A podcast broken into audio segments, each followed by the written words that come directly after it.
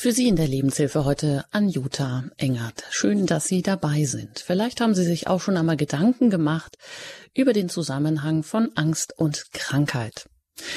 Bei der Vorbereitung zu dieser Sendung habe ich mich gefragt, ob das Phänomen Angst etwas ist, was auch insbesondere auf die sogenannten Deutschen zutrifft. Ich habe mich gefragt, ob wir vielleicht besonders auf Katastrophen geprägt sind und haben Pessimismus und Mutlosigkeit eventuell auch ihre Wurzeln in einer über 70 Jahre zurückliegenden Geschichte?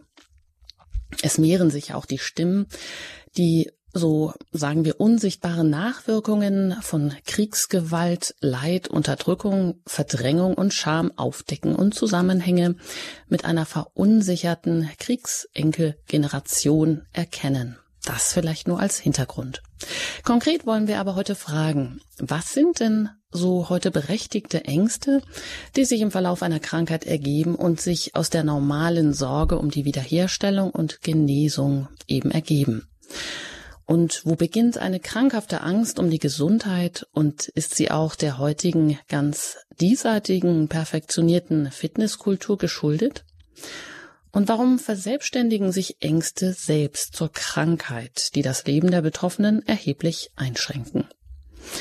Ist das Leben in einer perfektionierten Leistungs-, Informations- und Wohlstandsgesellschaft selbst schon ein wenig zur Krankheit geworden, die, naja, sarkastisch gesagt, dummerweise immer tödlich endet, ist eben nur eine Frage der Zeit. Angst und Krankheit, unser Thema heute hier in der Lebenshilfe Dazu darf ich jetzt ganz herzlich Dr. Siegfried Schlett aus Aschaffenburg begrüßen. Herzlich willkommen und schön, dass Sie hier zu Gast sind. Ja, ich freue mich auch und grüße alle Hörerinnen und Hörer und auch Sie, Frau Engert. Sie sind Arzt im ärztlichen Naturheilkundezentrum in Aschaffenburg, arbeiten dort in einer Privatpraxis. Sie haben ursprünglich Medizin und Pharmazie studiert und waren auf 25 Jahre als angestellter Apotheker, Apotheker tätig gewesen. Und Ihr persönliches Interesse galt schon immer ja, der Frage, was macht der Körper mit Nährstoffen, was macht er mit Arzneimitteln, wie nimmt er sie auf, wie verteilt er sie im Körper, wie scheidet er sie wieder aus. Wenn wir jetzt heute auf Angst und Krankheit schauen, dann ist es vielleicht ähm, verständlich, dass wir es einfach nicht mögen, dass Krankheit zur Lebensrealität dazugehört. Denn Krankheit ist ja nicht nur eine Bedrohung des Wohlbefindens, sondern auch eine Bedrohung, ja, dass wir unseren Tagesablauf einfach gar nicht mehr so leisten können. Inwieweit sind Sie denn als Arzt mit diesem Thema Angst äh, konfrontiert, Herr Dr. Schlett? Ja, ständig. Ich bin ständig mit der Angst konfrontiert, weil jeder Patient, der kommt und der irgendwie nicht ganz zurechtkommt mit seinem Leben, dann in unterschiedlicher Weise aufgrund seiner Biografie und sein, was er gelernt hat, aufgrund auch seines Hintergrundes, wie er sein Leben gestaltet, auf diese Irritation mit mehr oder weniger Unbehagen bis Angst bis Panik reagiert. Und natürlich ist man auch ob man es will oder nicht, auch selber mit der Angst konfrontiert als, äh, als Arzt, weil man oft denkt, Mei, habe ich da was übersehen oder was tut sich da? Hoffentlich schafft es der Patient. Also es ist keiner aus dem ganzen medizinischen Bereich ausgenommen, auch mit Angst umgehen zu müssen. Und ich meine, wir haben ja in unserem Glauben, haben wir so eine Art Grundsatz der heißt, Angst ist Gott ferne. Angst ist Vertrauensverlust. Angst ist das Wegbleiben meiner Verbindung zu meinem Schöpfer. Und von daher ist man natürlich als Arzt, der ja auch die medizinischen Fragen klären muss, mit diesen ganzen Fragen konfrontiert, kann aber natürlich nicht alle Patienten darauf ansprechen, weil nur derjenige, der auch auf diesem Ohr hören mag, überhaupt was hören kann. Und heute haben wir ja am, an den Hörertelefonen und äh, am Radio sehr viele, die einfach auch da hören wollen. Und von daher ist es ein sehr, gute, ein sehr gutes Thema, obwohl es nicht sehr wissenschaftlich wird. Aber die Sendung heißt ja auch Lebenshilfe und nicht Sprechstunde am Morgen. Und diese Lebenshilfe und Angst hängen sehr, sehr stark zusammen. Das heißt, dann gehören Sie zu den Ärzten, die sich auch ernsthaft dann Gedanken machen oder wie Sie sagen, selber auch von, naja, dieser Frage und diesen Ängsten betroffen sind. Äh, wie geht es dem Patienten? Ähm, schafft er das? Ähm, Habe ich ihm da ausreichend Hilfestellung geboten?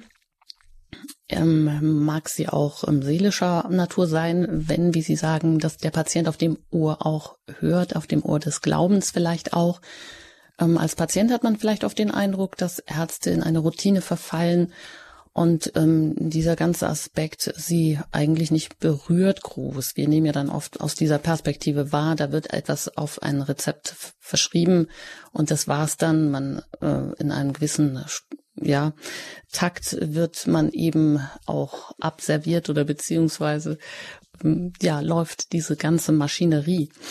Ähm, ja, wenn der Glaube natürlich noch auch einen Grundsatz spielt und die Angst da auch immer mit hineinspielt, dann wird es aber wohl dem Patienten wenig bringen, wenn man ihm sagt, Angst, das bedeutet Vertrauensverlust und Gott ferne. Wie könnte man das denn in einen etwas ummünzen, das dem Patienten dann auch eine Hilfestellung gibt?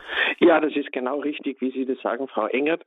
Wenn äh, aber es hängt dann einfach dran, man muss erkennen, in welcher Lage der Patient ist. Ich habe ja diese Sendung überschrieben mit drei äh, Gruppen. Einmal die Angst vor der Krankheit. Also man hat keine Krankheit, aber man ängstigt sich, eine zu haben. Also die Angst vor der Krankheit. Und dann gibt es Ängste, die im Laufe einer Krankheit, eines Krankseins, eines einer schwereren Erkrankung kommen. Auch da gibt es Ängste. Und dann gibt es die Angst als eigenständiges Krankheitsbild.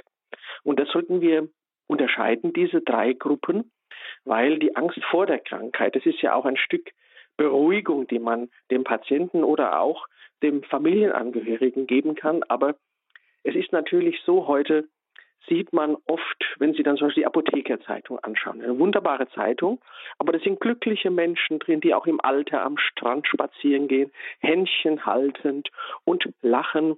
Und wenn man dann zu Hause sitzt und hat ein bisschen ein, ein Bäuchlein und die Knie gehen nicht mehr so gut, und dann ist natürlich die Diskrepanz zu diesem so, so wunderbaren, scheinbar so wunderbaren, angstfreien Leben sehr groß. Und dann leidet man einfach, weil man so ganz anders ist wie diese glücklichen Menschen, scheinbar glücklichen Menschen. Aber wie viele, bis auch ins hohe Alter, haben auch Verbindung zu Internet, können sich informieren, können lesen, können Sachen zusammentragen. Und da ist oft auch ein Angstverstärker dabei. Wenn man eine Grippe hat, zum Beispiel, und die Grippe dauert einfach, sie geht nicht vorbei. Es ist einfach ein Virus, der diese Eigenschaften hat. Und plötzlich entdeckt man einen Lymphknoten am Hals.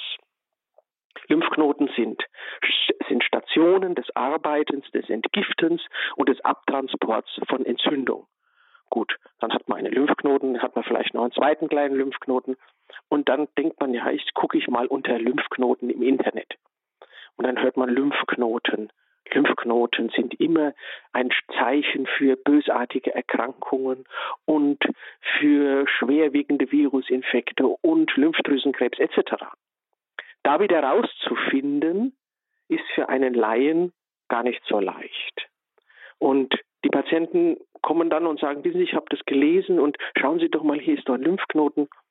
Und dann wird man als Arzt auch da in diese Ängste mit quasi involviert und sagt dann, okay, wir untersuchen das und es kommt nichts raus und der Patient äh, ist trotzdem verunsichert, auch der Lymphknoten geht wieder zurück, aber der Patient bleibt in seiner Angst, dass da vielleicht was kommen könnte. So, dann geht er zum nächsten Doktor. Der nächste Doktor sagt, ja, wir machen eine Untersuchung hin und her und dann findet man nicht viel. Und der Patient sagt, aber ganz so gut fühle ich mich noch nicht. Er fühlt sich auch nicht gerade sehr angenommen, weil niemand ihm so diese Ängste so abnimmt. Und er sagt ja, die Ärzte, die reagieren ja gar nicht auf mich, die sind ja gar nicht so kooperativ. Und das ist natürlich ein Phänomen, wo der Patient wirklich mehr Lebensführung braucht wie Medizin. Weil selbst wenn man ihm Medizin gibt, wird die ihn nur in die Irre führen, weil er denkt, er sei wirklich krank. Und das ist einmal dieses Thema Angst vor der Krankheit. Und äh, wenn man dann noch, äh, sagen wir, mit seinen Freunden sich trifft und plötzlich sagt die eine Freundin, du hast aber ein bisschen abgenommen. Tausend Leute würden sich freuen, wenn man abnimmt, weil die meisten zu dick sind. Aber dieser eine denkt dann, um Gottes Willen, jetzt hat sie das auch gemerkt, dass es mir nicht so gut geht. Oder wenn man sagt, ja, also komisch, du bist heute so eigenartig blass. Das wird in diesem Zusammenhang den, den äh, fraglichen Patienten nur noch ängstlicher machen. Also da ist man auch mhm. im Umgang immer gefragt. Wenn man merkt, jemand hat diese Ängste, sollte man solche komischen Botschaften nicht senden. Das heißt, Sie machen also viele Angstverstärker heute auch aus, sei es, dass man sich informiert im Netz und da findet man ja nicht unbedingt das, was man vielleicht sucht, sondern etwas, was einen noch mehr ängstigt.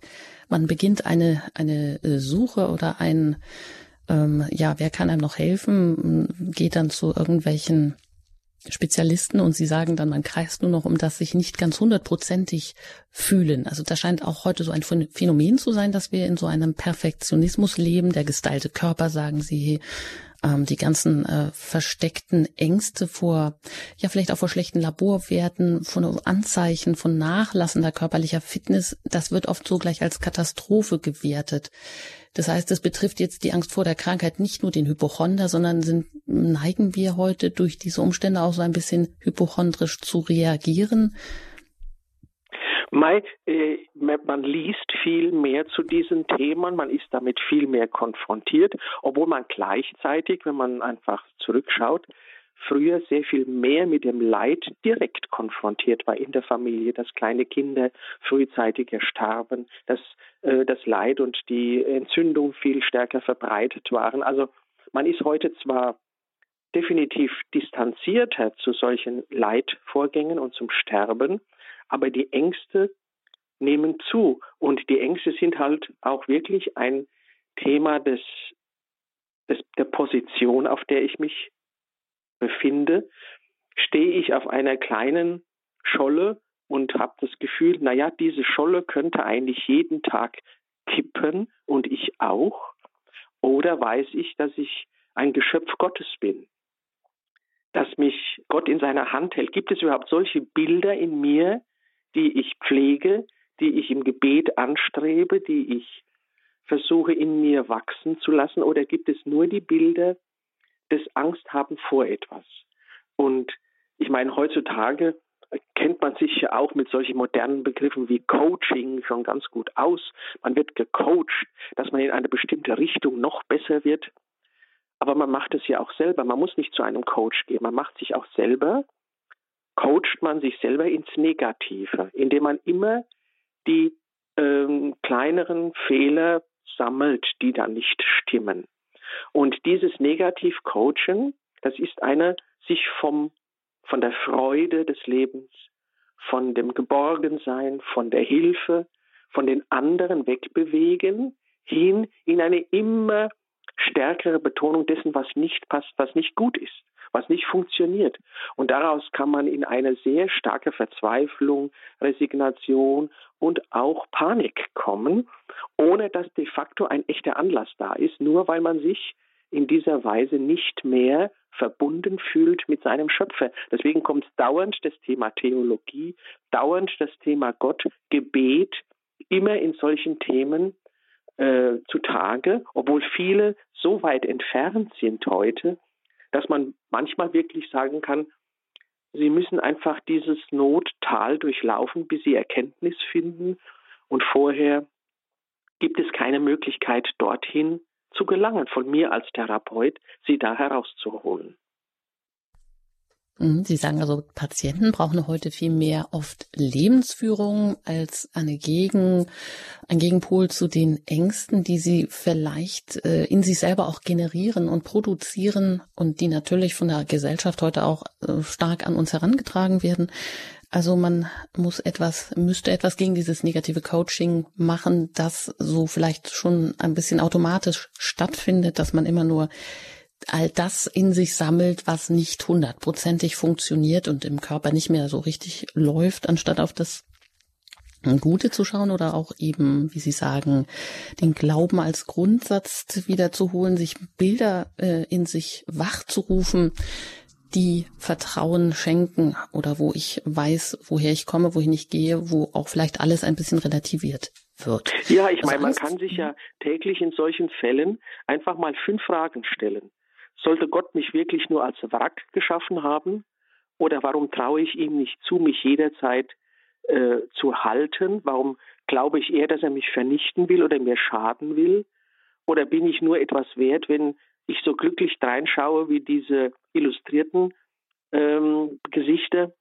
Oder wende ich mich wirklich um Hilfe an Adressen und versuche das zu lösen? Oder werde ich nur unsicherer? Werde ich nur ängstlicher? Misstraue ich dann auch den Ärzten? Suche ich bei den Ärzten immer das, was nicht funktioniert? Der hat mich dieses Mal gar nicht abgehört. Der hat mir nicht in den Hals geschaut. Und ja, das ist eine Abwärtsspirale, die auch im Gesundheitswesen uns Ärzte sehr viel zu schaffen macht, weil natürlich, wenn der Patient schon kommt und sagt, weißt du, meine äh, Frau, die wurde letztes Jahr falsch behandelt, jetzt möchte ich richtig behandelt werden, das ist schwierig. Da ist kein Vertrauen zum Arzt da und äh, man tut sich dann als Arzt nicht leicht, solche Patienten, die immer in der Hinterhand die, wie soll man sagen, die ja, die, die, die, die Regressanforderungen oder sonst was haben, mit denen freimütig, kreativ und vernünftig und auch in einer gewissen Weise liebend umzugehen. Ja, sicherlich auch nicht ganz einfach, weil natürlich, also da könnte ich jetzt auch Beispiele bringen, äh, wo das äh, Leben an einem seidenen Faden hing und ähm, wo man vielleicht Glück gehabt hat, dass es ähm, ja doch noch so gelaufen ist, aber nach menschlichem Ermessen äh, gab es da auch viele Fehler und das macht sicherlich die hoch äh, spezialisierte Apparatemedizin auch heute nicht einfacher. Nein, wir können ja auch, wenn wir uns jetzt hier über das Thema Angst unterhalten, auch nicht eine, wir, wir konzipieren ja hier keine Gegenmedizin. Es ist mehr eine Art der Grundhaltung, mit der ich mich als Patient oder als vielleicht Patient oder nicht ganz gesunder mit meinem Gesundheitsthema auseinandersetze. Weil wenn ich dann vom Arzt nach Hause gehe, bleibe ich ja dann wieder acht, zehn Stunden für mich und äh, habe die gleichen Fragen und äh, so dass sich das gar nicht nur beim Arzt kumuliert, sondern auch zu Hause. Und dann denkt man ja, wieso geht denn eigentlich das nicht weg? Wieso und man versucht ganz über die Bauchnabelperspektive und dieses ängstliche Kreisen das zu lösen, ohne zu merken, dass man immer tiefer in die Verzweiflung hineinfindet und äh, eigentlich das nach oben gehende, hoffnungsvolle lichtreiche, vertrauensvolle Schauen auf das eigene Leben sich verzerrt. Und diese Verzerrung, die kann man bei einem Menschen, der glaubt, ansprechen, muss man ansprechen und ist auch ganz wesentlich für Gesundungsvorgänge, auch auf der seelischen Ebene. Also die Frage, die Sie, wo, wo Sie gesagt haben, man kann sich fünf Fragen stellen und eben vor allem vielleicht die eine, wieso bitte ich nicht Gott um mehr Vertrauen in mein, in meinem Leben? Und vielleicht ist das auch so ein bisschen ein Spiegel, die Gesellschaft ein Spiegel dafür, dass so eine gewisse Glaubensbasis verloren gegangen ist und dass da eine große Leere und auch viel Angst entsteht. Ja, Angst und Krankheit, das Thema heute hier in der Lebenshilfe. Ich bin im Gespräch mit Dr. Siegfried Schlett. Er arbeitet als Arzt im ärztlichen Naturheilkundezentrum in Aschaffenburg war 25 Jahre als Apotheker tätig. Ich bin Anjuta Engert und wir sprechen jetzt mal um diesen zweiten Themenkreis, nämlich Angst in der Krankheit. Das ist ja eigentlich ja eine Krankheit, vielleicht eine bedrohliche, eine längere außerhalb der vielleicht normalen Krankheiten, die man übers Jahr so an Infekten oder so mal hat. Bedeutet ja auch immer Unsicherheit, Unwissenheit und Angst, oder? Natürlich weil die Angst ist ja zunächst mal auch nichts ganz Negatives, sondern sie bewahrt uns vor Schäden, bewahrt uns vor falschen Schritten, bewahrt uns oder hat uns immer wieder bewahrt, auch dass wir vom Säbelzahntiger überrannt wurden. Also die Angst ist ja nichts Negatives, aber ich äh, komme da auf eine Predigt vom Pfarrer Kocher zurück, die er vor ein paar Wochen ähm, äh, hatte, wo er vom eigentlich vom Sterben seines Bruders berichtet hat.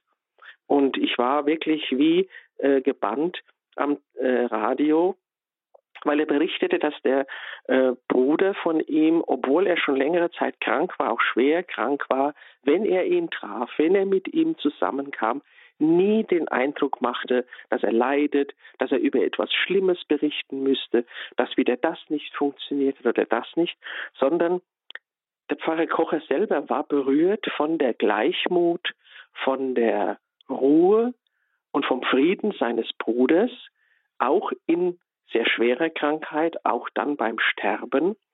Und das hat er in der Predigt sehr gut dargestellt. Von daher sind auch solche Heilungsgottesdienste, wie eben auch angekündigt, sehr wichtig. Wissen Sie, wir sind durch unsere naturwissenschaftliche Überforderung oder wie soll man das nennen, über, durch unsere naturwissenschaftliche Ver Verengung der Welt sind wir so weit, auch in der Medizin oft von den ganzen Fragen des Hoffens, des äh, sich Öffnens, dem Vertrauen auf Selbstheilungskräfte und dem äh, vertrauensvollen Gott um Rat fragen, Gott um Hilfe bitten, Gott um Kraft bitten entfernt, weil wir denken, naja, also das ist ja heute wohl nicht mehr notwendig, wo wir doch auf den Mond fahren können oder wo wir ich weiß nicht, äh, mit, mit bestimmten Molekülen andere Substanzen verändern können. Also uns ist durch diese Naturwissenschaft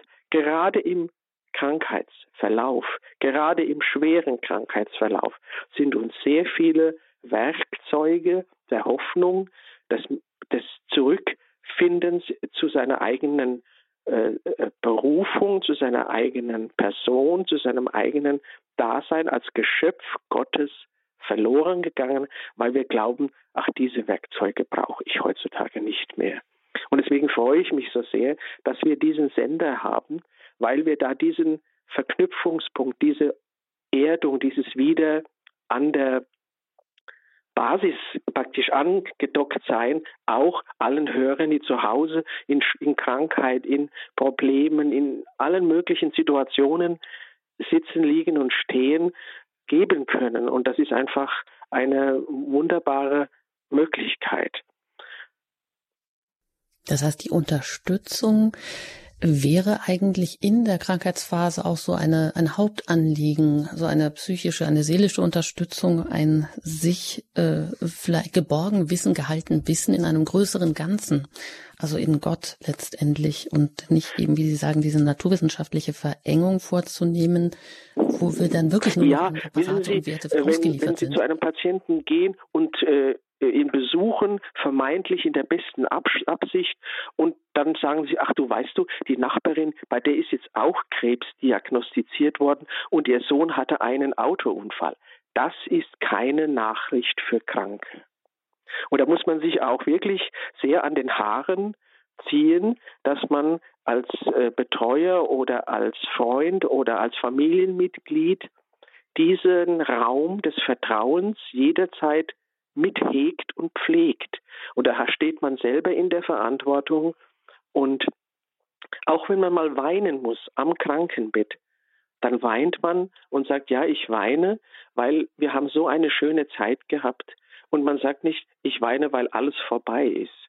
Das, das ist eine, da muss man wirklich selber auch als, als Angehöriger immer wieder die, die Sicht von Gott auf uns fast übernehmen und nicht von unseren engen Wünschen aus dieses Thema beschäftigen. Und natürlich kann man auch Angst naturwissenschaftlich messen. Man kann messen, wie, wie, schnell schlägt das Herz, wie viel schwitzt man, ist man nervös, hat man Durchfall, hat man Schwindel, hat man zitternde Hände oder zittert man am Körper. Das kann alles durch Angst provoziert werden.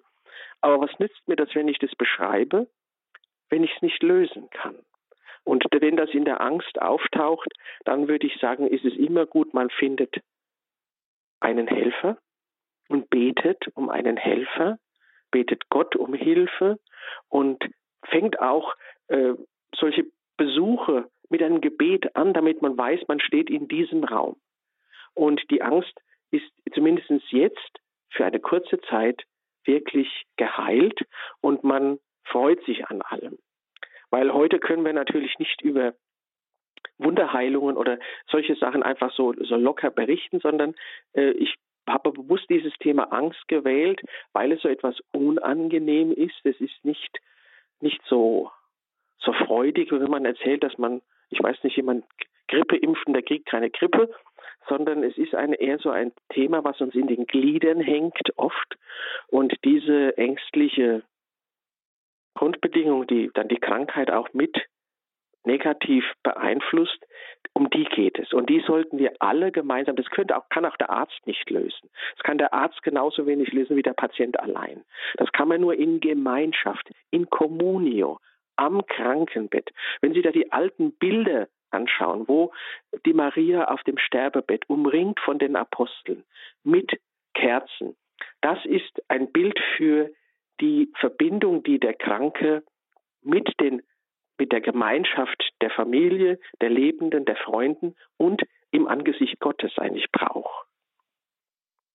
Das heißt also, Einsamkeit ist auch ein wesentlicher Angstverstärker und mangelnde Gemeinschaft oder mangelndes Einfühlungsvermögen auch von ja, Begleitern, Angehörigen, die Gespräche gegen die Angst führen sollten und dann nicht noch dieses Thema verstärken sollten durch irgendwelche anderen Hiobsbotschaften. Da haben Sie wohl recht, wenn Sie sagen, da muss man sich an den eigenen Haaren reißen oder wirklich ja, sich selber erstmal in diesen Raum des Vertrauens hineinbegeben, ganz bewusst ein Gebet sprechen ähm, und dem Patienten, mit den Patienten genau diese hoffnungsvollen Momente durchleben. Herr Dr. Schlag, ja, ich, meine hm? Frau zum Beispiel, die fährt mit anderen Frauen hier in der Pfarrei in, ins Altersheim so einmal im Monat und besucht ehemalige Gemeindemitglieder. Dann singen sie auch zum Teil und äh, versuchen, äh, auch wenn der Patient nicht mehr gescheit sprechen kann, und plötzlich merkt man, holla, er kann ja singen. Und er kann sich noch mit alten Gebeten fast verständigen. Weil wenn man plötzlich merkt, er kann nicht gescheit sprechen, aber das Vaterunser gelingt wunderbar, dann freut man sich einfach, weil über dieses Gebet ein Stück sehr, sehr freudige Kommunikation plötzlich möglich ist. Und diese betreuenden Gänge oder äh, ich war krank und ihr habt mich besucht. Das ist ja direkt ein Spruch Jesu. Oder ihr, ich war krank und ihr habt mich nicht besucht. Das ist, das ist nicht irgendwie eine neue psychologische Beruhigungspille, die ich hier ver, äh, referiere, sondern das ist ein ganz tiefes Glaubens, äh, äh ein Glaubensvermächtnis auch äh, durch, durch Jesus. Ja, also keine neue psychologische Beruhigungspille, sondern gucken, was man hat. Was hat man eigentlich für Schätze im Glauben und wie kann man sie auch bewusst einsetzen? Vielleicht ist das etwas, wo wir vielleicht viel mehr unseren Blick wieder auf etwas hinwenden können, was auch zusammenhängt mit Selbstheilungskräften. Ja, mit dem, wo wir auch Weil wissen Sie, es geht so leicht, dass haben. man sagt, jetzt nehmen Sie mal das, ich schreibe Ihnen was auf und dann sagt man, ich schreibe Ihnen was Pflanzliches auf, trinken Sie einen Tee. Aber selbst wenn es Natur ist, die man anwendet, sollte man den Patienten nie auch ansprechen, wenn man sagt, aber dein Gebet gehört in diesen Tee hinein. Ohne Gebet ist dieser Tee auch nur die halbe Miete. Und so äh, würde ich sagen, ist es ja, es ist ja kein Vorwurf, wenn man jemand zum Gebet auffordert, sondern es ist eine sehr friedliche, ein, ein friedliches Werkzeug, das man versucht äh, ins Spiel zu bringen.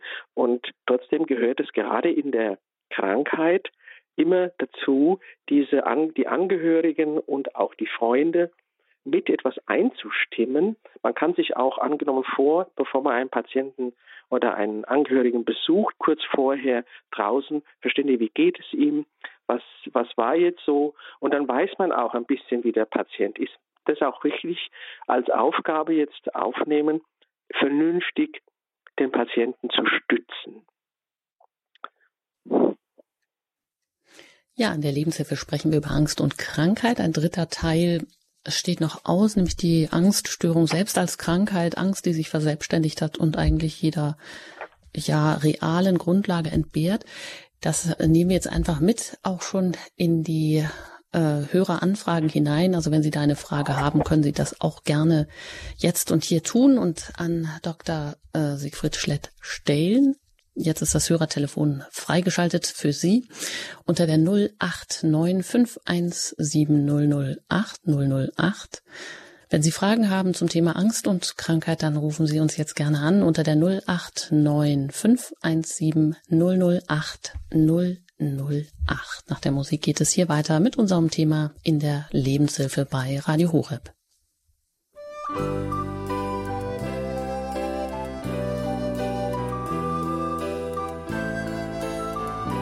Hm. Sie haben eingeschaltet in der Lebenshilfe bei Radio Horeb Angst und Krankheit. Ich bin Anjuta Engert im Gespräch mit Dr. Siegfried Schlett. Er ist Arzt im Ärztlichen Naturheilkundezentrum in Aschaffenburg, einer Privatpraxis. Und eine erste Hörerin hat uns erreicht, die ich jetzt hier begrüßen darf. Guten Morgen, Frau Ammel. Ja, guten Morgen. Ähm, ich habe eine Nachbarin, die also ständig in Angst lebt. Wenn ich ihr aufzähle, wie ich ihr Leben sehe, dann sage ich, dir geht es gut, du bist wohlhabend, du hast Freunde, du hast äh, Hilfe. Und sie hat, sieht aber nur alles äh, Angst vor der Zukunft und sie, sie liegt den ganzen Tag betet aber sehr viel, weil sie sagt, ich muss ja auch noch für irgendwas nütze sein und betet sehr, sehr viel. Ja, und ich möchte ihr gerne helfen, aber ich weiß auch nicht wie. Ich habe ja schon immer so Affirmationen aufgeschrieben, so Auszüge aus den Psalmen. Ähm, aber ich habe den Eindruck, das geht bis an die Wand, das geht nicht durch. Ja, Dr. Schlett. Was raten Sie? Hallo, hören Sie uns? Sie? Ja, jetzt höre ich Sie wieder. Aber eben war Wunderbar, ich höre Sie. Es war nichts verändert. Ich wollte fragen, wie alt die Nachbarin ist. 80. 80. 82, ja. ja. Ja, es gibt natürlich, und das ist jetzt genau das dritte Thema, äh, der dritte Teil dieser Sendung, Angststörungen.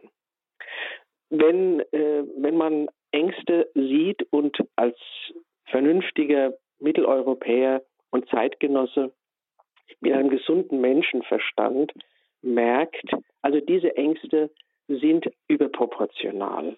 So wie Sie das jetzt eben geschildert haben. Ich meine, diese Dame ist schon beneidenswert, dass sie trotzdem ihre Verbindung zu Gott pflegt und betet und ihre Ängste auch Gott immer wieder äh, gibt. Und trotzdem gibt es natürlich ein, eine Angststörung, gerade im Alter, weil viele ältere Menschen merken, dass ihre Kräfte, auch ihre psychischen Kräfte nicht mehr so da sind. Und da werden sie unsicher. Und diese Unsicherheit äußert sich dann einfach in Ängsten vor Dingen, die früher völlig normal waren, weil man das Gefühl hat, man verliert die Kontrolle. Und gerade Menschen, die früher sehr wohl kontrolliert lebten, spüren dann diese Diskrepanz und bekommen darum Angst. Zum einen würde ich sagen, ist es wichtig, dass man als Angehörige Sicherheit ausstrahlt und es ist auch eine Frage des Rhythmus. Dass man also versucht, gleiche Dinge zum gleichen Moment zu tun, weil damit der Patient schon wieder das Gefühl hat, ach, heute um 9 Uhr oder morgen um 11 Uhr, das ist Sicherheit, weil das Leben wird so unsicher durch die ja, Veränderung auch äh, im Kopf, dass man da gerade an diesen Posten sich anhält und Sicherheit gewinnt. Aber natürlich gibt es auch für solche Patienten die Möglichkeit, ab und zu kleinere äh, angstlösende, angstlösende Arzneimittel einzunehmen, die man als dann vom Neurologen oder vom Psychiater verschrieben bekommt. Und man kann das ja praktisch wie ein dickes Knie behandeln. Also mein Kopf hat einfach die Fähigkeit, Angst zu produzieren, also versuche ich das zu behandeln, so wie andere Leute ein dickes Knie. Also das ist ja, hat ja nichts mit, dass man äh, irgendwie verrückt ist oder sonst was zu tun. Es ist einfach ein körperlicher Schaden, der einfach gerade im Kopf auch auftaucht. Also nimmt schnell mal sehr ich würde Ihnen raten, einfach diese Verbindung äh, intensiv zu halten, äh, zuzuwenden, immer die positiven Aspekte äh, zu bewerten. Sie, Sie sind schon jemand, der genau die Waage in der richtigen Weise versucht zu tarieren. Und aber dann auch mal mit den Angehörigen sprechen, ob nicht eine ärztliche Begleitung wegen der Angst noch notwendig ist. Auf der anderen Seite muss ich gestehen, wenn ich das jetzt so oberflächlich nur so kurz wahrnehme. Wenn diese äh, Freundin von Ihnen mit dem Gebet, mit der Hinwendung zu Gott, vielleicht auch mal einem Besuch eines Gottesdienstes oder einer intensiveren Fahrt in einen Wallfahrtsort, wie auch immer, sich darin stärkt oder mit zwei anderen alten Freundinnen sich trifft, dann ist es eine Angst, die beherrschbar ist. Vielen Dank, Herr Dr. Schlett, und auch an Sie alles Gute, Frau Ammel. Und ich hoffe, es hat Ihnen ein bisschen weitergeholfen, da auf diesem Weg weiter fortzufahren. Unser nächster Hörer, den ich hier begrüßen darf, Guten Tag. ist Herr Hitzel. Guten Tag. Hallo? Ja, Sie sind auf Sendung. Ja, danke schön. Herr, Herr, äh, Herr Doktor, vielen Dank für Ihre schönen Worte. Was mich berührt hat, war diese Selbstheilung. Also Christus hat ja keine Medikamente verschrieben, ja. Die Menschen sind gekommen, weil das gab es ja auch damals, natürlich gab es auch Medikamente, aber wahrscheinlich äh, nicht in dem Umfang, wie wir es heute äh, konsumieren. Und äh, das, was Sie da, dieses, was Sie da gesagt haben mit der Selbstheilung, also der Glaube, wenn man das verbindet mit Medikamenten natürlich, da sehe ich, also da sehe ich, äh, äh, der Mensch müsste mehr, vielleicht die Kranken müssten mehr glauben. Ähm, und ähm, da bräuchte man gar nicht so viel Medikamente, ja. Das ist ein sehr, äh, ein sehr heikles Thema, aber ein, ein Thema, über das man wirklich sprechen muss. Sie haben völlig recht. Auch das Thema Selbstheilungskräfte, das wird ja auch äh, in der Laienpresse, in vielen Büchern fast instrumentalisiert, als ob man quasi nur an bestimmten Selbstheilungshebeln ähm, äh, drehen müsste und schon ist die Selbstheilung am Laufen. Ich glaube, Selbstheilung ist als Begriff gar nicht so gut. Ich würde meinen, es ist eine Art, sich mit der Hoffnung, gesund werden zu können, ernsthaft zu beschäftigen. Wirklich das gesund werden wollen und können als offene Frage zu fühlen, zu erbeten und ja, zu sich darauf vorzustellen, dass man wieder gesund wird. Und das ist, glaube ich, Selbstheilungskräfte äh, auch im Sinne unserer ähm, Verbindung zu Gott, in unserer Gebetsverbindung zu Gott, dass dort über die geheilt werden können, bitte die eigenen Kräfte wieder wachsen. Und das geht ja bis hin zur, zum Sakrament der Krankensalbung, wo das nochmal auch von der Kirche, ist ja nicht die letzte Ölung, wie es häufig fehlverstanden ist, sondern ist ein Stärkungssakrament, wo auch der Kranke mit anderen nochmal gestärkt wird, dass Gott vielleicht doch äh, dort etwas noch äh, zur, zum Besseren wenden kann, dass mir doch diese Heilung geschenkt wird. Aber ich finde es sehr schön, dass Sie dieses Thema mit in die Diskussion einbringen. Dankeschön, Herr Hitzel. Und vielleicht weisen Sie auch darauf hin, wie wichtig es eben auch für das Umfeld ist, ihm das äh, dem Kranken zu bringen, was er in dem Moment selber nicht mehr so empfinden und spüren kann. Also diese Hoffnung, diesen Glauben, den er vielleicht in dem Moment gar nicht mehr selber so ähm, ja in die Waagschale werfen kann, da braucht er ja umso mehr das Umfeld. Und das ist ja oft so. Und ich denke auch, da kommt man auch an dieses Thema, dass viele Menschen sich ja dann selber fragen, äh, bin ich schuld, ich bin krank und deshalb bin ich jetzt selber schuld und äh, dann belasten sie sich noch mit irgendwelchen ja falschen Schuldzuweisungen, was ja weiter wieder in die Krankheit treibt. Natürlich, das ist ein ganz starkes Thema, weil jeder natürlich immer auch die Ursache finden möchte. Aber gerade bei älteren Patienten, die dann auch vielleicht schon ein bisschen Demenz zeigen, Demenz ist ja nicht quasi immer ein vollständiges Krankheitsbild. Es gibt ja auch so kleinere Einschränkungen der Leistungsfähigkeit unseres Kopfes, wo nur bestimmte ja, Gefühlsvorgänge nicht mehr so abgepuffert werden können wie früher. Früher konnte ich mich, wenn ich vielleicht zwei, dreimal mit dem Fuß feste aufstampfte, konnte ich mich gegen eine Angst wehren. Das kann ich, wenn die Demenz mal bestimmte Systeme auch nicht mehr möglich macht, das kann ich dann nicht mehr.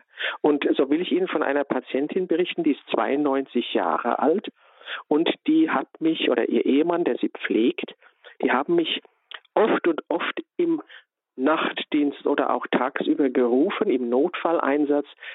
Ja, es gibt schon wieder Blutdruckkrisen von 200, 210, 220.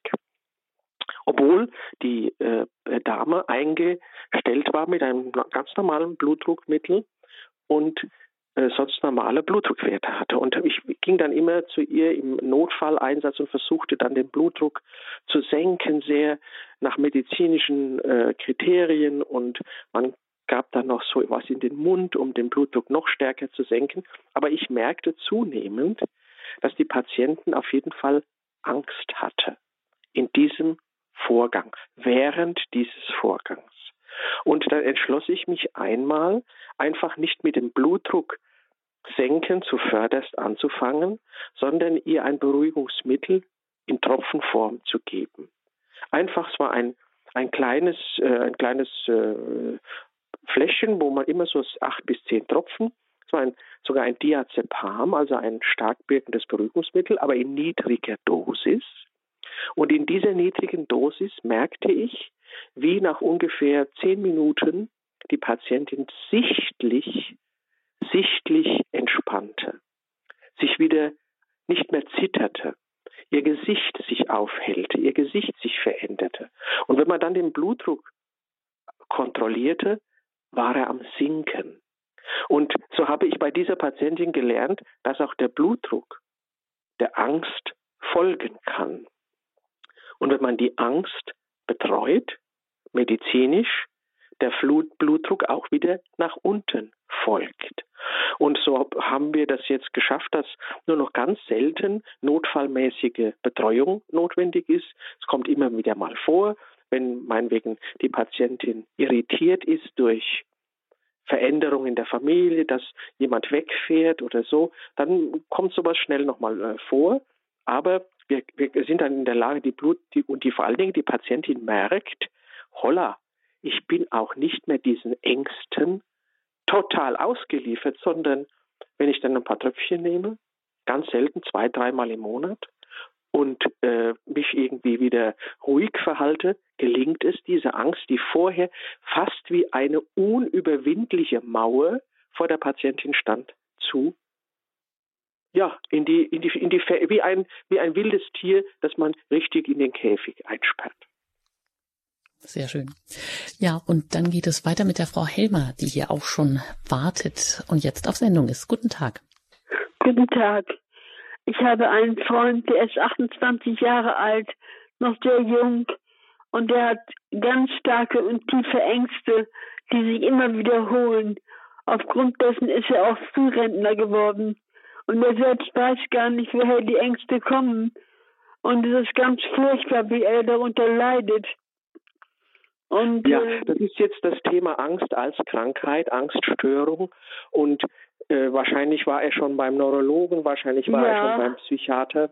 Ja. Und wurde untersucht. Und man versucht natürlich immer auch dann die ganzen Fragen der Kindheit, der Eltern, der Erziehung, der Prägung und all dies zu, äh, zu, zu, sagen wir, so auszutarieren, was da vielleicht einen Beitrag leisten kann. Man sollte immer auch an Drüsen denken, also zum Beispiel Schilddrüse. Die Schilddrüse, wenn sie nicht gut eingestellt ist, macht Panik. Und es hat nichts mit der Psyche zu tun, hat nichts mit Ängsten per se zu tun, sondern es ist eine organische Folge von der Schilddrüsenüberfunktion, die so schwallartig Ängste und schnellen Puls und Blutdruck und Panik einfach in den Körper hineinschleudert. Das sollte man immer mit, mit bedenken und natürlich auch die Frage der, äh, der beruflichen Perspektive. Das, es ist ganz schwierig, wenn junge Männer mit 29 schon früh berentet werden müssen, weil Männer sich einfach stark von ihrem Job her, von ihrem Jagderfolg definieren. Und es ist eine ganz, wirklich eine äh, sehr ernste Situation, von der Sie berichten. Und äh, er nimmt sicher auch Arzneimittel ein, ja. aber da ähm, muss man wirklich zu einem Facharzt gehen, der Angststörungen auch äh, explizit äh, äh, heilen kann und in, in, in, Erfahrungen zu diesem Thema hat. Und es ist ein, ein Leid, das kann man wirklich sagen, für alle, für die alle Beteiligten und für den Betreffenden natürlich auch. Dankeschön, und, Frau äh. Man kann nicht sagen, woher diese Ängste kommen, diese furchtbaren Ängste. Die Ängste kommen in, aus verschiedenen Ursachen. Die Ängste kommen entweder, weil man nicht weiß, wohin geht das Leben. Warum bin ich eigentlich hier auf der Welt? Wer ist eigentlich für mich verantwortlich und wie, wie kann ich überhaupt ein vernünftiges Leben führen? Ich muss jeden Tag zur Arbeit kommen, ab nach Hause, arbeiten nach Hause. Ist es mein Leben? Und diese Fragen sind gut, die man stellt. Diese Fragen sind gut. Und über diese Fragen muss man miteinander sprechen, weil nur so auch ein Stück biografische Angst gelöst werden kann. Nur so kann man, wenn man sich mit den Fragen, die der Betreffende hat, wirklich auch äh, auseinandersetzt. Natürlich gibt es auch äh, Ängste nach Traumen, wenn ein, ein, ich weiß nicht, Tod eines Angehörigen oder so, das können wir jetzt leider am Telefon nicht so ganz ausbreiten, aber nach so posttraumatische Störungen. Und da kann ich Ihnen von einer Patientin berichten. Es ist jetzt eine ganz moderne Therapie. Viele haben ja das Thema äh, Cannabis schon mal gehört, also der Hanf als medizinische äh, Droge, die man verordnet über ein Betäubungsmittelrezept. Und diese Patientin hatte äh, ein, ein Trauma gehabt, dass jemand sie umbringen wollte. Und daraufhin hatte sie jahrelang Angstträume, Albträume, Todesträume, auch tagsüber so Attacken mit Schwitzen und schnellem Herzschlag und war eigentlich oft von dieser Angst verfolgt. Die hat sie nicht losgelassen. Und sie fing dann an, einfach auch zu trinken weil sie sagte, ich muss mich ja irgendwie beruhigen, damit ich noch schlafen kann. Und trank abends mehrere Flaschen Bier. Wir haben dann so eine ganz niedrig dosierte Cannabisblütentherapie begonnen. Und sie hat sofort mit dem Biertrinken aufgehört, weil sie gesagt hat, ich brauche jetzt keinen, keinen Stoff mehr, um mich zu beruhigen, weil dieses Cannabis einfach die Angst bei ihr sehr gut kontrollieren kann. Und diese Dosis, die man dann als Mediziner verordnet, hat nichts mit irgendwelchen Haschischgaben zu tun, sondern das ist eine ganz streng vorgegebene äh, Dosis, die man gibt und auch die Therapiedauer. Aber durch diesen Vorgang, obwohl diese Patientin Psychotherapie, Antidepressiva, neurologische Arzneimittel, die, die die Psyche ganz stark dämpfen, genommen hatte, kam sie durch diese kleine Gabe von diesen Cannabis-Extrakten, da gibt es ja sehr medizinisch sehr gut extrahierte äh, Formen, vollständig von ihrer Angst weg und macht jetzt wieder ihre, die Betreuung ihrer Eltern und hat sich eigentlich so weit stabilisiert, dass sie fast wieder normal leben kann. Dankeschön, Frau Helmer, alles Gute. Und weiter geht's noch mit einer Hörerin, die anonym bleiben möchte. Ich grüße Sie. Ja, grüß Gott. Ähm, Herr Dr. Schlett, ich wollte Ihnen Sie bestätigen, in meinem Verlauf meines Lebens war ich als Einzelkind aufgewachsen. Bin ich bei Ihnen? Ja, ich höre Sie und es, es hört ja. sich alles gut an. Ja, und äh, ich höre Radio Horeb nur gelegentlich, weil mein Leben ist als Einzelkind entsprechend so verlaufen, dass ich äh, so verloren war. Ich bin aus der Miltenberger Gegend übrigens. Und habe mich schon gefreut, dass Sie in Aschaffenburger sind. Ja, also Sie sind ja fast Nachbarin. Wunderbar. Bitte erzählen. Ja, jedenfalls äh, wollte ich äh, sagen, dass ich zwar immer so auf der Kippe stehe, sage ich jetzt mal so nur, ne? in Anführungsstriche. Das spüre ich noch in mir. Äh, aber ich habe dann, äh, ich war dann, habe keine Familie in dem Sinn gehabt, bin dann ins Internat geschickt worden und von da ab hat sich halt mein Leben so weiter äh, gezeigt. Äh, ich bin immer verloren geblieben, aber das war ein, ein katholisches Internat und ich bin so froh, dass ich ähm, meine katholische Kirche habe. Und die charismatische Erneuerung hilft mir auch sehr. Und ja, ich bin dann so hineingeschlittert und habe dann geheiratet, weil ein Kind unterwegs war. Und dann, das hat mit mir auch nicht geklappt. Also ich war halt, habe die Störung so in mir. Und es kam noch ein Kind. Aber dann äh, hat sich mein Mann von uns getrennt. Und äh, ich bin halt mit dieser Last sozusagen halt auch noch äh, konfrontiert und äh, ich kann mich nicht nicht äußern so richtig. Ich möchte so einen Arzt finden, äh, Naturarzt wie Sie, sich mir jetzt gerade darstellen. Hm. Gehen wir das vielleicht einfach mal weiter an Dr. Schlitt, diese Frage. Ja, also ich danke Ihnen ganz herzlich für Ihre Offenheit. Ich muss wirklich sagen, ich bin immer wieder sehr berührt, wenn Menschen, die wirklich auch Biografien haben, wo man äh, von, wenn man sie so äh, sprechen hört, merkt, wie sie an ihrer Biografie leiden und es trotzdem uns allen quasi auch ein bisschen hinlegen, auch zum Gebet. Aber es ist natürlich ähm, in ihrem, also wie man das jetzt so, wenn man das so kurz zusammenfassen darf, gibt es wunderbare Lichtvorgänge, Vorgänge des Lebens, wo sie Kindern das Leben schenken. Natürlich haben sie durch ihre Biografie als Kind, was nicht einfach diese ja, diese Gemütlichkeit oder diese elterliche Liebe, die Zuwendung, das Streicheln, dieses Miteinander erleben konnte, fehlt ihnen da etwas. Das fehlt ihnen und es wird auch nicht wiederkommen. Das ist einfach in der Entwicklung ist, der, ist, ist ihr Menschsein weitergegangen und kann das jetzt nicht mehr nachfolgen, also nachholen. Aber es gibt ja in der Kirche den Begriff der neuen Familie, die unsere normale biologische Familie ergänzt, erweitert und manchmal sogar richtig erlöst.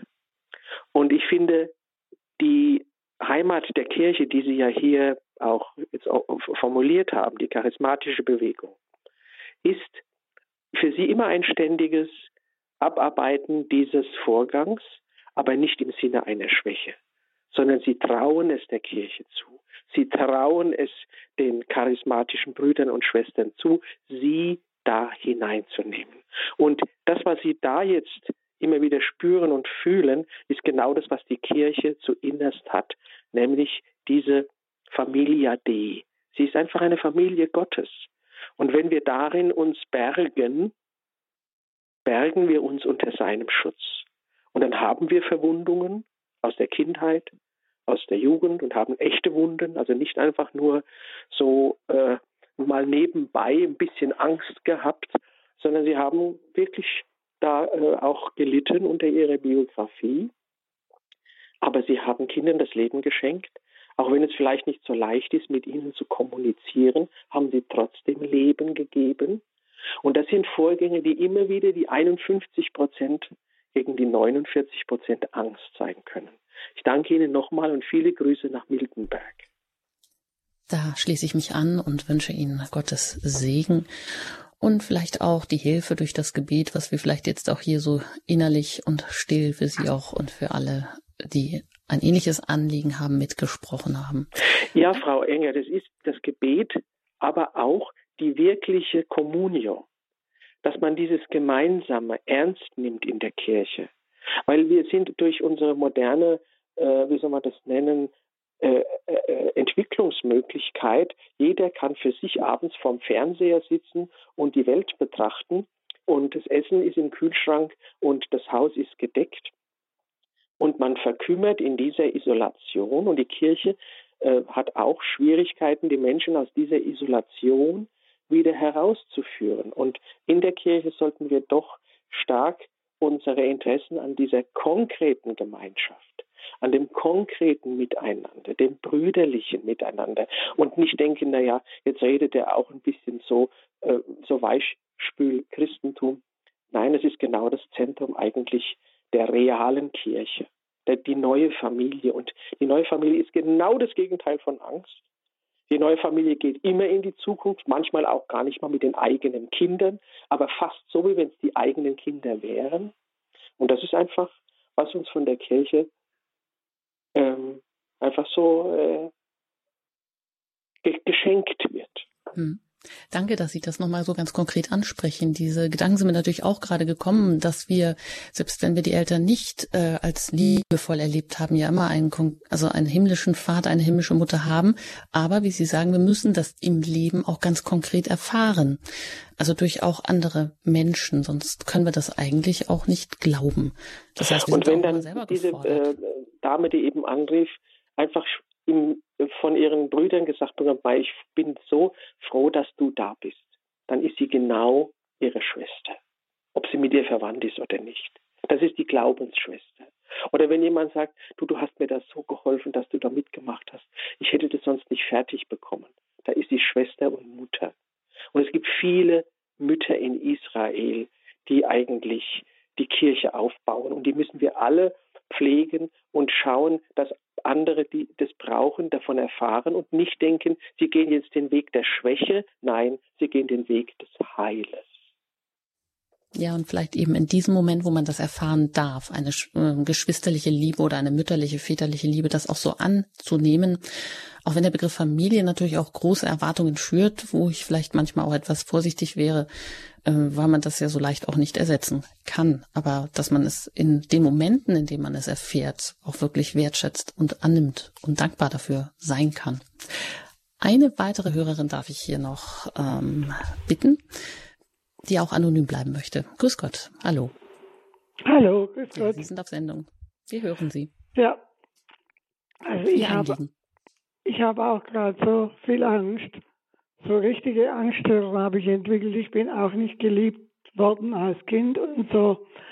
Habe dann irgendwann einen spastischen Schiefhals bekommen. Vielleicht wissen Sie das. Ich weiß es nicht. Auf jeden ja, Fall. Ja, ich kann mir es vorstellen. Ja, und dann bin ich noch unter eine Operation gefallen die ist 82 durchgeführt worden in Freiburg und das, das seither ist es viel, viel schlimmer. Ich habe eine lahme Seite und so und in letzter Zeit bin ich gut zurechtgekommen. Und dann bin ich auch jetzt durch meine Krankheit und durch dieses Heimatlose und durch dieses Verlorensein bin ich auch zur Kirche und zum Gebet und zur Bibel habe ich jetzt alles. Und jetzt bin ich in letzter Zeit bei einem Priester gelandet, und habe dem Priester mal meine Haussituation erklärt, unter der ich auch sehr leide, weil ich nachts immer aufgeweckt werde. Und der hat dann mit mir gesprochen, das war okay. Und dann sagt er zu mir, äh, er möchte doch für mich beten und hat mich angefasst an meinem Gehirn, das wo verletzt war durch die Operation und hat mich noch an meiner Schulter angefasst. Und ich sage Ihnen, mein ganzer Körper ist jetzt runtergefallen und ich habe keine Blockaden mehr. Und ich muss ganz viel weinen, weil diese Blockaden meinen Körper gehalten haben. Und jetzt bin ich so richtig so, so, so schwach. Und dann die Angst noch dazu, dass das nichts mehr wird.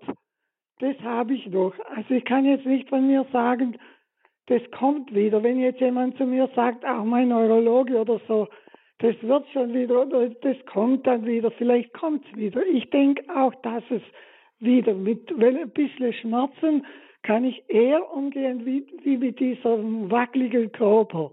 Ja, also ich mhm. finde es ganz wunderbar, was Sie jetzt berichten. Das spricht nämlich auch äh, von einem wirklichen Wirken des Heiligen Geistes, was wir als moderne Menschen, besonders wir Deutsche, weil wir uns immer so genieren, wir genieren uns mit den Kindern zu beten, wir genieren uns überhaupt zu beten, wir genieren uns dem anderen mal die Hand aufzulegen und sagen, der Herr möge dich segnen und möge dich stärken. Wieso? Was ist denn daran falsch? Das sind äh, das sind Gesten, die wir äh, aus der ganzen Heilsgeschichte im Alten Testament zuhauf Generation für Generation ablesen können. Und dass sie diese, dieses äh, am eigenen Leib erspürt haben. Das ist eine ganz wunderbare Form der Angstlösung. Das kann durch kein Arzneimittel gemacht werden, sage ich Ihnen. Und dass Sie auch weiterhin wissen, dass diese kindlichen, ähm, ja, dieses Nicht-Geliebt-Sein, das ist wirklich ein Drama für Kinder, das sich im hohen Alter erst wirklich auswirkt.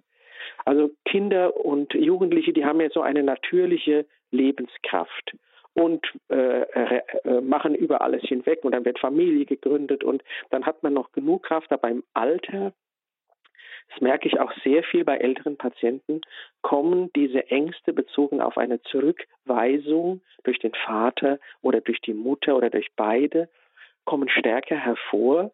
Und da äh, kann man auch ab und zu äh, wirklich diese, immer die Frage stellen nach der Barmherzigkeit, die man selber hat mit diesen Personen, die eigentlich nicht mehr konnten. Man muss einfach sagen, die konnten nicht. Die haben das Beste gegeben, was sie konnten, aber es war halt nicht viel. Man hätte mehr gebraucht. Ist auch richtig. Man hat auch Wunden davon getragen. Aber wenn man auch den Eltern da ein Stück vergeben kann in ihrer Schwäche, werden diese Ängste sich nicht so stark aufbauen, sondern ich fände gut, man würde mit, den, mit ihnen und mit einem Pfarrer zusammen auch vor allen Dingen Vergebungsgebiete gegenüber den Eltern immer wieder und immer wieder aussprechen, weil das ist nicht was, was einmal getan ist. Diese Angst kommt von hinten zum Fenster rein, wenn sie sie vorne rausschmeißen. Aber es ist eine Möglichkeit, gläubig und auch menschlich mit allem umzugehen. Ich danke herzlich für Ihren Beitrag. Ich schließe mich diesem Dank an und wünsche Ihnen alles Gute, Gottes Segen. Eine letzte Hörerin möchte ich hier noch auf Sendung begrüßen, Frau Stirznickel, und Sie bitten, sich kurz zu fassen. Ja, guten Tag, Herr Doktor. Ich habe jetzt ein ganz großes Anliegen, was ja, jetzt will ich auch in ein, zwei Sätzen jetzt sagen, weil ja jetzt eigentlich Sendungsschluss ist. Ich wollte ein Plädoyer machen für die Kinder ich habe im Kindergarten gearbeitet, bin Kindergärtnerin gewesen, dann Schulkindergärtnerin, dann Schulkindergartenleiterin und weiß, wie immens wichtig das ist, dass Kindern, wem, von wem auch immer Angst zugefügt wird oder aus ihnen Angst gelockt wird. Und wenn ich das jetzt mit auf den Weg geben darf, ist es äh, ein ganz, ganz wichtiger Grund gewesen. Ich war im Schulkindergarten tätig und hatte, war in Umständen mit meinem ersten Kind der dann hinterher in der Grundschule ganz viel Mobbing erlebt hat, körperlich. Auch Dinge, die hinterher gar nicht untersucht wurden, auf dem Boden geschmettert. Und eine fremde pädagogische Person, die an die Schule kam, ließ mich rufen. Nicht, dass ich als tüdelige Mutter um mein kind, äh, kind Angst hatte. Nein, hat Folgendes gefragt. Was ist hier los mit Ihrem Sohn? Alles, was er gut macht, wird niedergemacht. Und macht er einen Fehler, er können andere 20 machen, das wird hochgespielt. Und so ist sein Leben, es ist so weiter verlaufen, dass ich auch ausgeschaltet wurde hinterher. Er hat inzwischen ja schon lange auch einen gesetzlichen Betreuer, bekommt Psychopharmaka. Mich hat man außen vor gelassen. Da sind Dinge gelaufen, die nicht in Ordnung waren. Es war so weit, dass ich im Grunde auch für fremde Kinder mich irgendwie ausbilden lassen wollte, noch als Schöffin im Gericht wenn Kinder niedergemacht werden, die Hilfe brauchen. ja, Sie haben ein wichtiges Thema angesprochen, nämlich einfach die, die Schäden, die Kinder erleben und erleiden. Und da ist es auf jeden Fall auch immer wichtig, dass man das Gespräch am elterlichen Tisch sucht. Und äh, als Mutter und Vater hat man ja so einen gewissen siebten Sinn, wenn das Kind irgendwie nicht mehr so richtig schaut und nicht mehr so richtig mitspricht und nicht mehr so richtig da ist, dass man einfach auch die Ruhe, die Menschlichkeit und die angstfreie Familie bildet, um einfach diesen Kindern das Zuhause einfach zu ermöglichen und sich zu öffnen ermöglicht, weil nur so die, äh, die, äh, die Möglichkeit auch für das Kind später existiert, selber sich zu öffnen. Aber es ist natürlich auch ein, ein Drama, was äh, bei Ihnen, das kann man jetzt nicht so lösend oder klärend als Beitrag von meiner Seite her abschließen. Aber ich danke Ihnen herzlich, dass Sie angerufen haben. Alles Gute Ihnen, Frau Stürznickel. Werden wir das jetzt auch hier natürlich nicht weiter behandeln können, aber dem Plädoyer möchte ich mich insofern auch noch anschließen, als dass diese Menschen, die sich heute hier zu Wort gemeldet haben, ältere Menschen mit Traumata aus der Kindheit, die dann im hohen Alter plötzlich wieder ganz extrem virulent und äh, werden und sich zeigen in Ängsten, ja, dass man doch auch wirklich an diese Kinder denkt, die man heute ähm, gesellschaftlich vielleicht viel zu früh in eine Fremdbetreuung gibt und dadurch Traumata auslöst, die dann schwerwiegende Folgen einfach auch im Erwachsenenleben und späteren Leben haben können. Herr Dr. Schlett, insofern darf ich Sie bitten, zum Abschluss uns einfach noch ähm, vertrauensvolle Worte mit auf den Weg zu geben. Darf ich das in Form eines Psalmes machen, Frau Engert? Gerne. Wunderbar. Ich würde gerne den Psalm 121 beten, der die Überschrift trägt, der Wächter Israels. Ich hebe meine Augen auf zu den Bergen. Woher kommt mir Hilfe? Meine Hilfe kommt vom Herrn, der Himmel und Erde gemacht hat.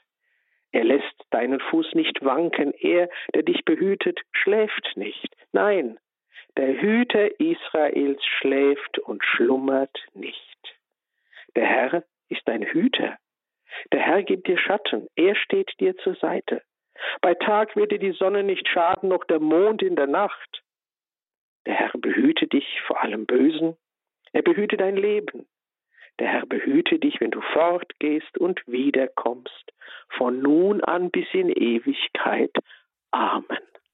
Ein herzliches Dankeschön, Dr. Siegfried Schlett, dass Sie heute hier zu Gast waren in der Lebenshilfe Angst und Krankheit. Alles Gute Ihnen und auf Wiederhören. Ich danke Ihnen auch, Frau Engert, und wünsche allen Hörerinnen und Hörern einen guten Tag.